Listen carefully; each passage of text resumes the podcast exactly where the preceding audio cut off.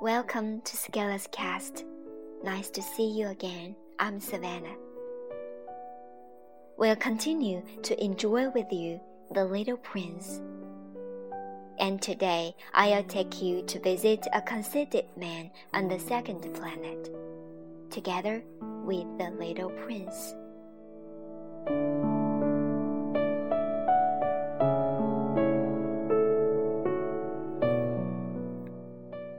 The second planet was inhabited by a conceited man. Ha ha!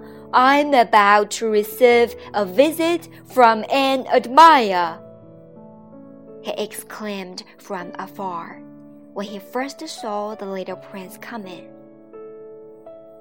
For the conceited man, all other men are admirers. Good morning, said the little prince. That is a queer hat you're wearing. It is a hat for salutes, the conceited man replied. It is to raise in salute when people acclaim me. Unfortunately, nobody at all ever passes this way.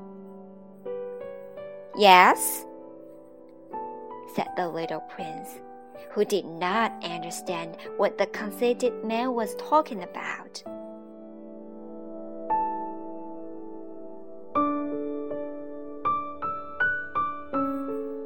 Clap your hands, one against the other.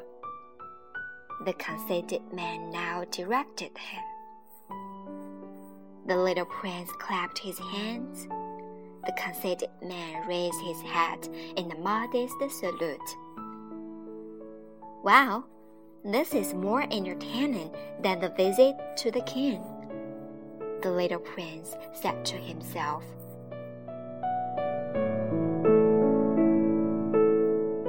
And he began again to clap his hands, one against the other.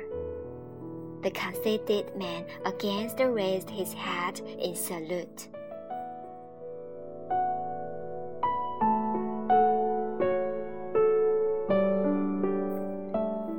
Five minutes of this exercise, the little prince grew tired of this game's monotony. And what should one do to make the head come down? he asked. But the conceited man did not hear him. You know, conceited people never hear anything but praise. Do you really admire me very much? He demanded of the little prince. What does the man admire? Well, to admire means that you regard me as the handsomest, the best dressed, the richest, and the most intelligent man on this planet that you are the only man on your planet. Do me this kindness. Admire me just the same. I do admire you, said the little prince, shrugging his shoulders slightly. But what is there in that to interest you so much?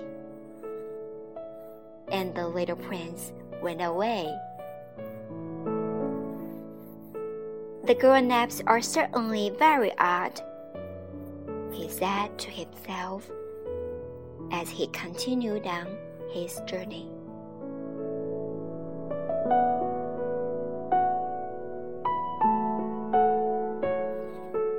Thank you for your listening. See you next time.